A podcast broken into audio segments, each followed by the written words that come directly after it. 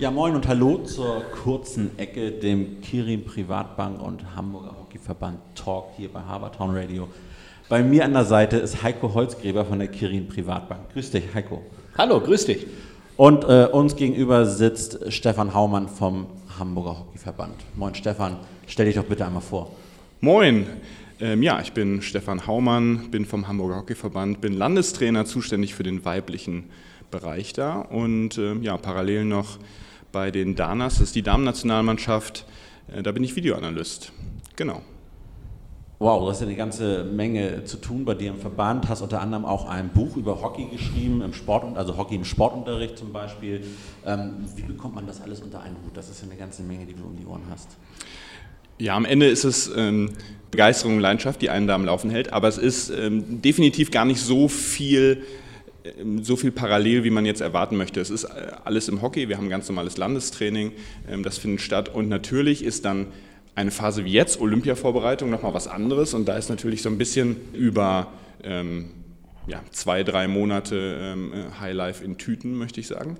Ähm, und natürlich sind wir da mitten in der Vorbereitung, aber ähm, dann geht es auch mal eine Zeit lang, solange das kein Dauerzustand ist. Sport vermittelt ja viele Werte und ähm, du hast dich intensiv mit dem Thema Werte auseinandergesetzt und für die Vereine ein Plakat mit neuen Werten erstellt. Was ist die, ähm, was ist die Idee dahinter und ähm, was hat dich dazu bewegt? Also die Idee dahinter war einfach, dass ähm, wir uns in irgendeiner Weise auch mal ähm, aufstellen müssen und mal formulieren müssen, was denn eigentlich unsere Werte sind und ähm, das auch nach außen tragen wollen. Ich finde so Sachen, ähm, wir haben das so ein bisschen aufgegliedert nach den unterschiedlichen Altersbereichen, sodass du chronologisch, je höher du im Prinzip kommst, mit unterschiedlichen Werten konfrontiert wirst und dann in unseren Mannschaftsbesprechungen ähm, ähm, bringen wir das dann halt an. Und wenn ich jetzt mal so mit den ersten ähm, drei Werten, die einem dann im ersten Auswahljahr begegnen, anfange, das ist Mut, Respekt und Hilfsbereitschaft. Ähm, das, das sind Grundlagen des Sports und Grundlagen des Mannschaftssports.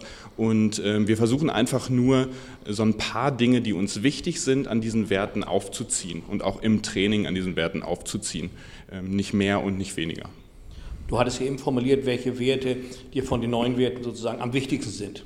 Ne? Mut, Respekt, äh, äh, Hilfsbereitschaft in der Form. Wie setzt ihr diese Werte auch in der täglichen Trainingsbad um? Ich sag mal, sie irgendwo aufzuschreiben ist das eine, aber sie zu leben ist wieder was anderes. Also wie erkennt man es äh, wieder sozusagen oder wie forderst du sie vielleicht auch ähm, äh, ein in, in, in, der Teamarbeit, in, in der täglichen Praxis, äh, wenn du mal spürst, dass der ein oder andere Wert äh, zu kurz gekommen ist, nach deinem Empfinden?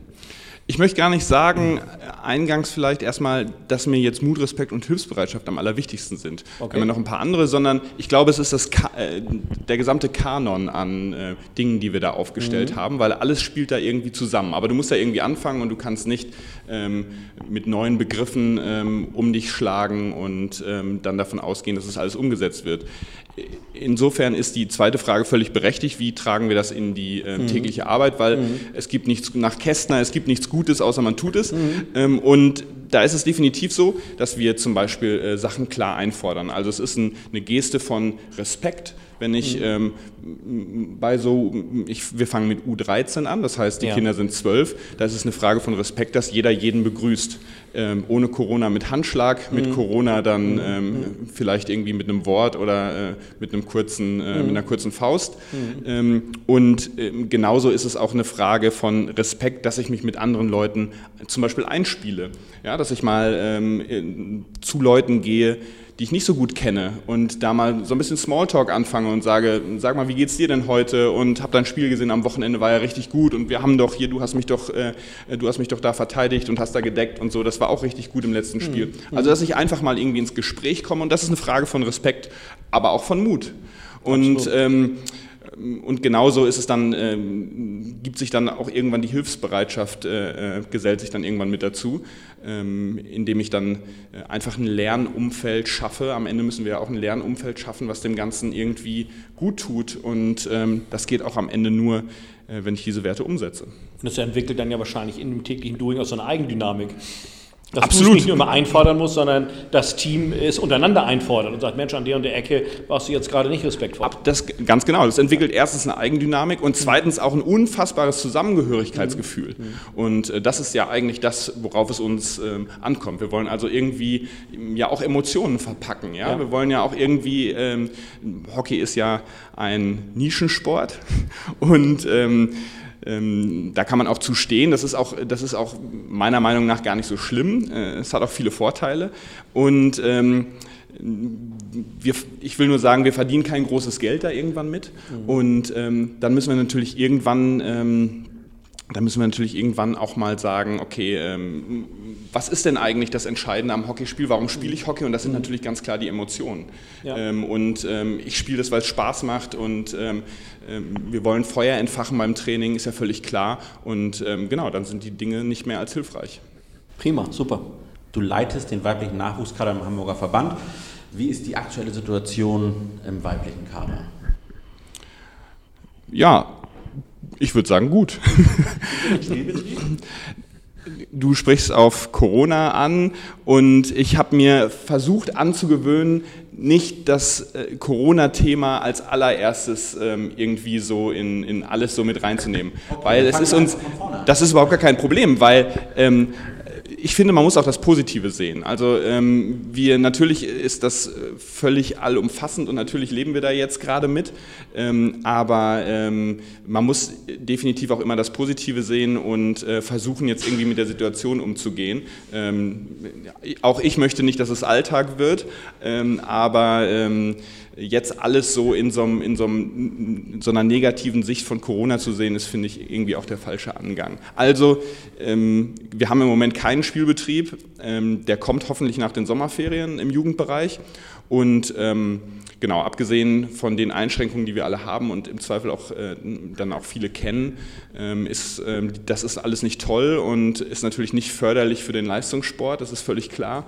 Ähm, aber abgesehen davon äh, versuchen die jungen Talente, die wir da haben, ihr Bestes und äh, geben Gas und fiebern darauf hin, dass doch bald irgendwann wieder Sichtungen zur Nationalmannschaft stattfinden.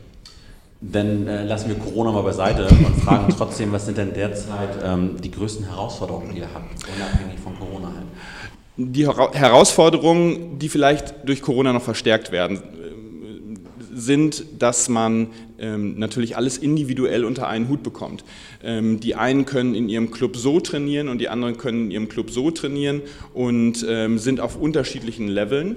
Ähm, alleine schon vom, vom Fitnessstand, das ist tatsächlich gerade ähm, so ein Thema und äh, in dem einen Club konnte mehr gemacht werden, in dem anderen Club konnte weniger gemacht werden, aufgrund der unterschiedlichsten Voraussetzungen. Das ist, ja, hat oftmals nichts mit der Qualität des Clubs zu tun, sondern es sind einfach ganz unterschiedliche Voraussetzungen in ganz Hamburg.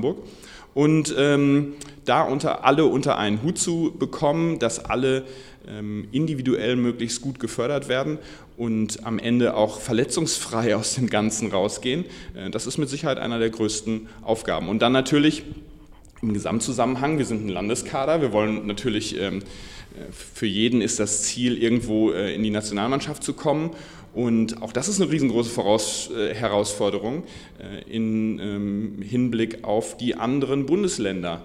Ähm, die konnten natürlich jetzt in der ganzen Zeit ganz anders trainieren, ähm, teilweise besser, teilweise aber auch mit schlechteren Voraussetzungen. Und da versuchen wir uns natürlich irgendwo zu positionieren. Du warst ja auch lange Zeit, ähm, also du bist jetzt Landestrainer, du warst auch lange Zeit Vereinstrainer. Ähm, gibt es da Unterschiede, Vor- und Nachteile? Genau, da gibt es ähm, ja, ganz äh, viele Unterschiede im Prinzip.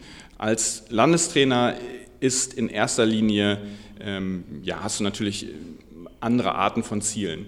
Ähm, zuerst einmal steht das individuelle Ziel im Vordergrund. Das individuelle Ziel des Athleten ist vom Jugendlandeskader natürlich irgendwie, habe ich eben schon erwähnt, in die Nationalmannschaft zu kommen. U16 Nationalmannschaft wäre so der erste Step. Oder, wenn das nicht klappt, natürlich irgendwo eine Bundesliga-Position ähm, äh, zu ergattern, dann irgendwann, wenn sie älter werden. Ähm, das, wäre dann, das wäre dann da der nächste Step. Ähm, mannschaftlich sind die Ziele dann ähm, in so einem Landeskader eher geringer. Da hm, gibt es auch sowas wie eine deutsche Meisterschaft der Landesverbände. Aber die, möchte ich sagen, spielt natürlich nicht so eine große Rolle. Es ist eher eine Sichtungsveranstaltung. Die spielt natürlich nicht so eine große Rolle wie eine Club-Deutsche Meisterschaft. Und das ist natürlich ein riesengroßer Unterschied. Du hast keinen Spielbetrieb als Landestrainer am Wochenende, keinen regelmäßigen Spielbetrieb, du hast keine, ähm, ähm du hast keine, ja, in dem Sinne deutsche Meisterschaften, du hast ähm, sowas alles nicht.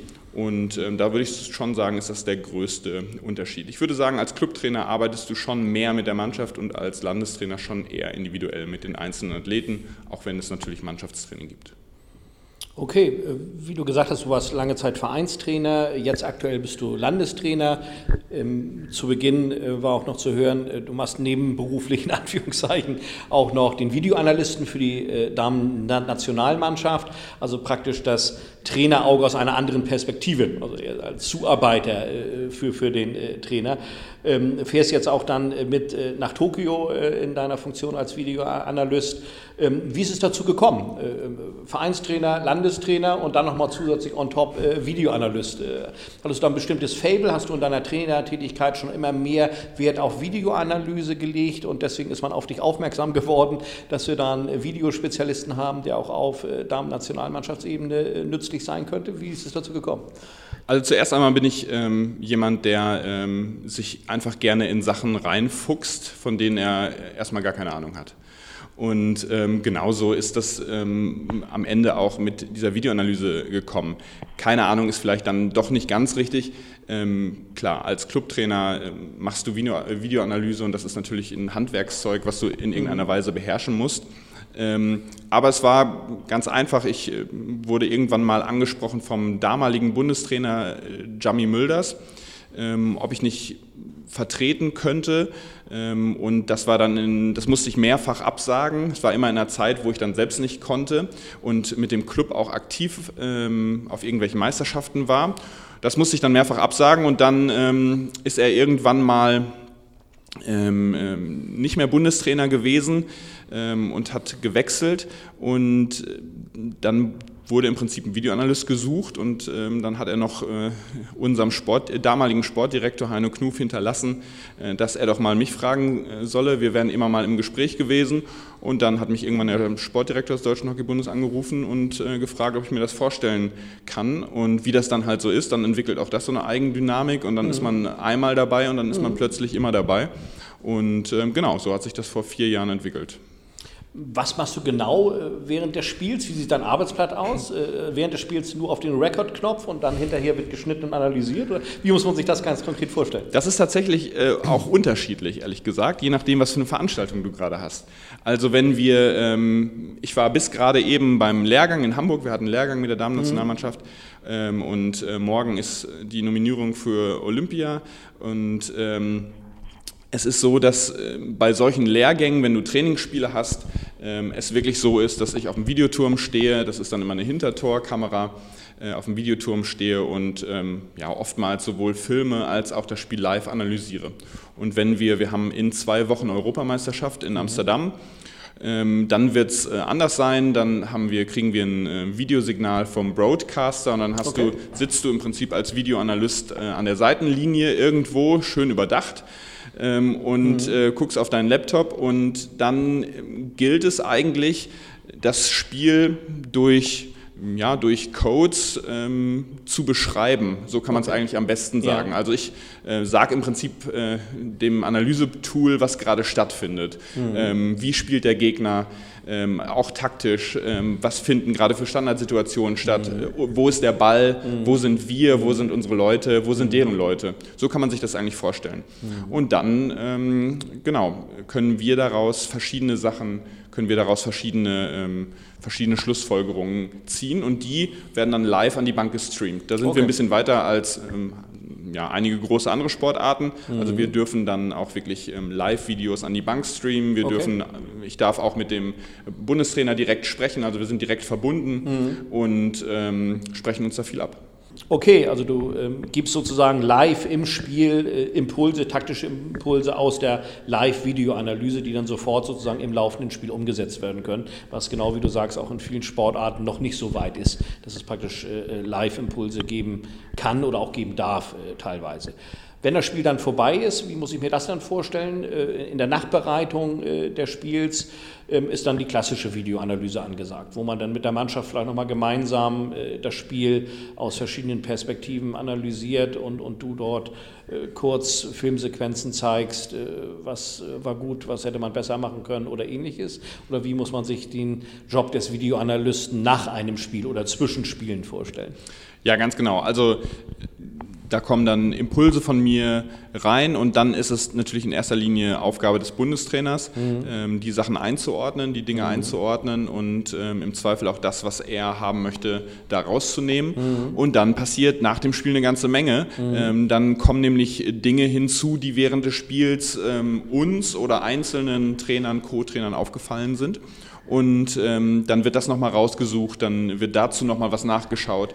Und äh, in so einer Turniersituation, wie es dann bei so einer Europameisterschaft oder auch bei den Olympischen Spielen ist, da ähm, ist es natürlich dann auch die Gegneranalyse. Das heißt, wahrscheinlich hat der Gegner auch irgendwann gespielt im Laufe des Tages oder einen Tag vorher oder mhm. spielt morgen. Mhm. Ähm, und dann gilt es natürlich, den äh, Gegner auch nochmal vorzubereiten.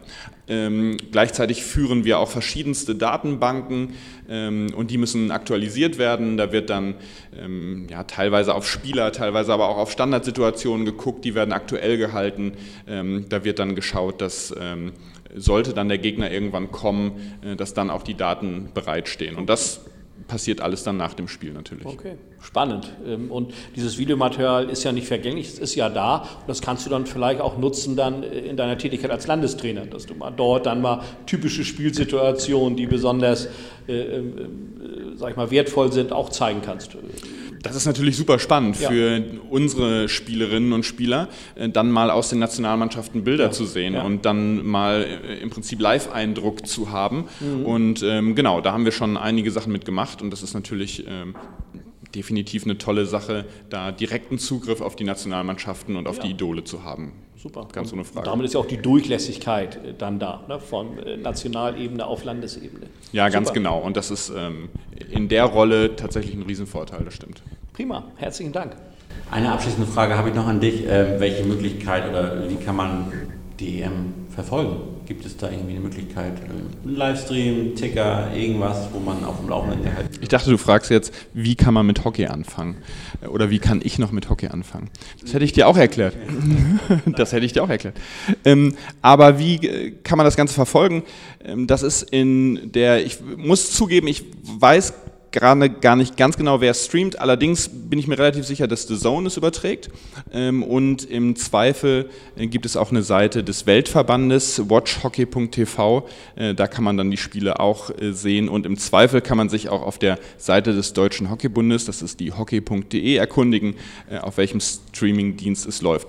Ähm, ja, so ist es bei der Europameisterschaft und bei den Olympischen Spielen hoffen wir mal, dass wir so weit kommen, dass es dann irgendwann mal im Free TV äh, bei ARD oder ZDF, wer ist dran? ZDF, denke ich mal, ähm, über, ich glaube ZDF ist ähm, mit Hockey dran, äh, übertragen wird.